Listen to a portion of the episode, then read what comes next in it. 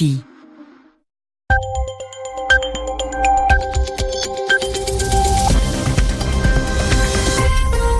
Vous écoutez RFI, il est 22h à Paris, 20h en temps universel.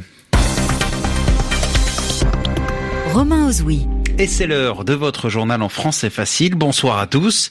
Présenté en compagnie de Zéphirin Quadio. Bonsoir Zéphirin. Bonsoir Romain, bonsoir à toutes et à tous. À la une de l'actualité ce soir, la première réaction de contestation de la part des États-Unis dans l'affaire du journaliste saoudien disparu Jamal Khashoggi. Washington n'enverra pas son secrétaire d'État au Trésor au Forum économique de Riyad qui est prévu la semaine prochaine. À la une également, les Palestiniens dénoncent une décision idéologique. Les États-Unis vont regrouper leur représentation diplomatique auprès des Palestiniens avec leur ambassade à Jérusalem. Le président russe Vladimir Poutine qui dénonce la mondialisation au lendemain de la tuerie dans un lycée de Crimée qui a fait 20 morts. L'auteur de l'attaque est un élève de 18 ans qui s'est suicidé. Trois jours de deuil ont été décrétés dans cette péninsule annexée par la Russie en 2014. Et puis, c'est une véritable bombe qui a été révélée par près de 20 médias européens. Une grande fraude fiscale. Plus de 50 milliards d'euros. 10 pays sont concernés. Les journaux. Les journaux en français facile. En français facile. L'Arabie Saoudite se retrouve isolée avec l'affaire du journaliste Jamal Khashoggi. Oui, affaire qui crée une tempête diplomatique. Jamal Khashoggi est saoudien, mais c'est un critique du régime de Riyad. Quand il a été vu pour la dernière fois, il entrait au consulat saoudien d'Istanbul, en Turquie. C'était le 2 octobre. On ne sait pas, depuis, ce qu'il est devenu. Plusieurs responsables turcs affirment qu'il a été assassiné. Alors dans ce contexte, la position des États-Unis est très délicate car l'Arabie saoudite est un partenaire économique de Washington et les États-Unis ont dû prendre aujourd'hui une décision importante. Ils ont annoncé que le secrétaire d'État au Trésor ne se rendrait pas à Riyad la semaine prochaine où aura lieu un forum économique. Les explications d'Oriane Verdier. Au sortir d'une discussion avec le président américain et le secrétaire d'État Mike Pompeo, Steve Mnuchin a annoncé son retrait du Forum économique de Riyad. Parallèlement, Mike Pompeo, qui revient tout juste de voyage en Arabie Saoudite et en Turquie, a tout de même affirmé qu'il fallait donner quelques jours de plus à Riyad pour expliquer la disparition du journaliste Jamal Khashoggi. Un nouveau délai qui ne fait que renforcer l'impression que Washington cherche à ménager son allié saoudien.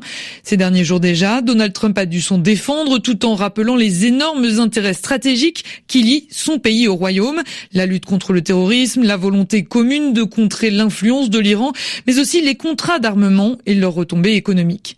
Le président américain a notamment été interrogé sur l'existence d'un enregistrement audio que les autorités turques affirment détenir. Selon Ankara, il prouve que Jamal Khashoggi a été torturé, tué et que son corps a été immédiatement découpé.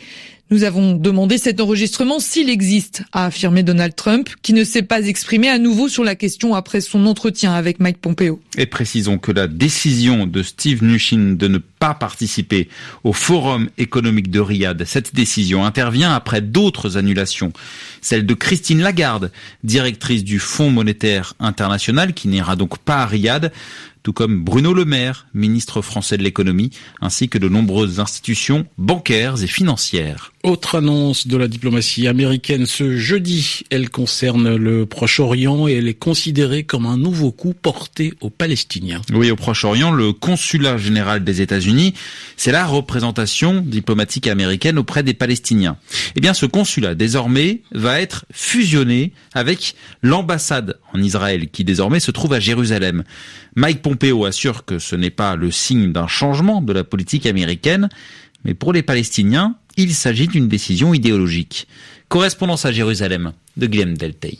Pour les pays qui ne reconnaissent pas la Palestine comme État indépendant, ce sont en général des consulats généraux installés à Jérusalem ou à Ramallah qui gèrent les relations diplomatiques avec l'autorité palestinienne. Il en allait ainsi des États-Unis. Le consulat général de Jérusalem fonctionnait de manière autonome en rendant des comptes au département d'État à Washington et non à l'ambassade en Israël. Selon Mike Pompeo, cette décision est dictée par un souci d'efficacité. Le secrétaire d'État affirme que les États-Unis continueront de mener des actions en Cisjordanie, à Gaza ainsi qu'auprès des Palestiniens de Jérusalem mais celles-ci seront dirigées par une unité en charge des affaires palestiniennes au sein de l'ambassade. L'ambassadeur en Israël supervisera donc ce travail. Il voit ainsi sa compétence s'étendre de la Méditerranée aux rives du fleuve Jourdain. Mike Pompeo affirme que cette décision ne signale pas un changement de la politique des États-Unis concernant Jérusalem, la Cisjordanie et la bande de Gaza, mais de la part d'une administration qui ne s'est jamais engagée formellement en faveur de la solution à deux États. Cela ressemble à un refus de voir naître un État palestinien palestinien. Guillaume Deltaï, Jérusalem, RFI. En Crimée, premier jour de deuil au lendemain de la tuerie qui a fait 20 morts dans un lycée. Et c'est la pire tuerie dans un établissement scolaire de l'histoire de la Russie. L'auteur des faits est un élève du lycée, âgé de 18 ans. Il s'est ensuite suicidé. Aujourd'hui, son ancienne petite amie affirme qu'il a voulu se venger des humiliations de ses camarades.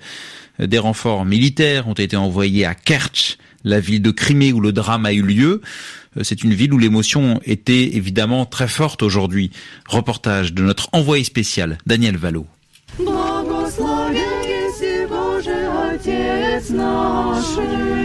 C'est un mémorial improvisé non loin du lycée où le drame s'est déroulé. En famille ou entre amis, les habitants de Kerch viennent déposer des gerbes de fleurs ou allumer des bougies. Dans la foule, nous rencontrons Nastia. L'une de ses amies est morte dans la tuerie. Elle a eu plus de chance et a réussi à s'enfuir.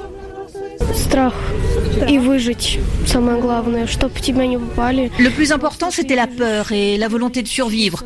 Tu cours, tu enjambes les barrières parce qu'il n'y a pas d'autre issue. Les fenêtres étaient barrées, la sortie fermée. C'était être comme dans une cage.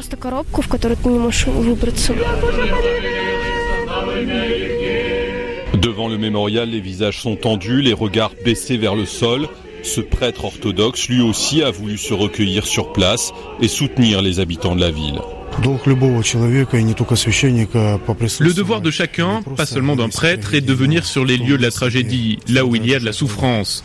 On ne peut pas tout exprimer par des mots, mais être à côté d'une personne qui souffre, c'est très important.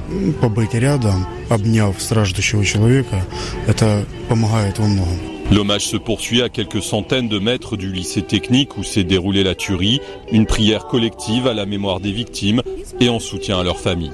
Daniel Valo, Kerch, RFI.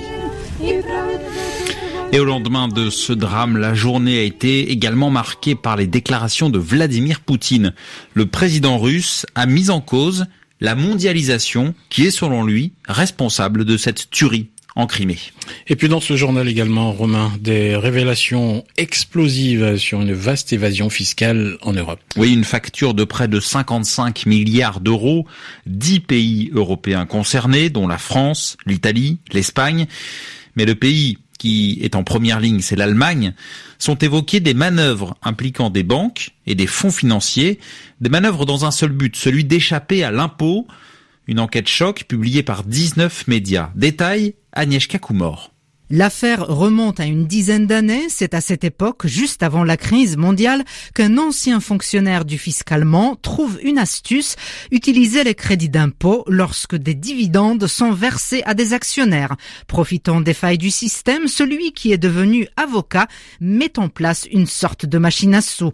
Il met au point des montages où les actions changent très vite de main et où il est très difficile de désigner leur détenteur. Ainsi, l'impôt payé une fois peut être remboursé plusieurs fois. Parfois même, l'impôt n'est pas payé du tout. Mis en place en Allemagne, le procédé baptisé cum-ex se propage dans le monde entier. Des fonds d'investissement, des grandes fortunes, des sociétés profitent de cette optimisation fiscale agressive. Une cinquantaine de banques y participent en apportant leur logistique et leur puissance financière.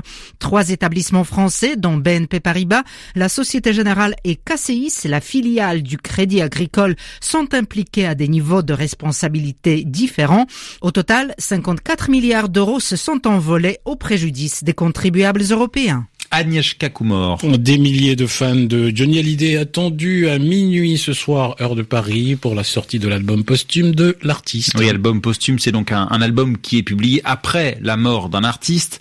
Euh, des enseignes vont ouvrir spécialement cette nuit pour la vente de cet album en France. Mon pays, c'est l'amour, c'est le titre de cet album. Ainsi s'achève ce journal en français facile. Merci Zéphirin Quadio. Merci Romain Rosoyer, merci à toutes et à tous. Il est 22h10 ici à Paris, 2 heures de moins en temps universel.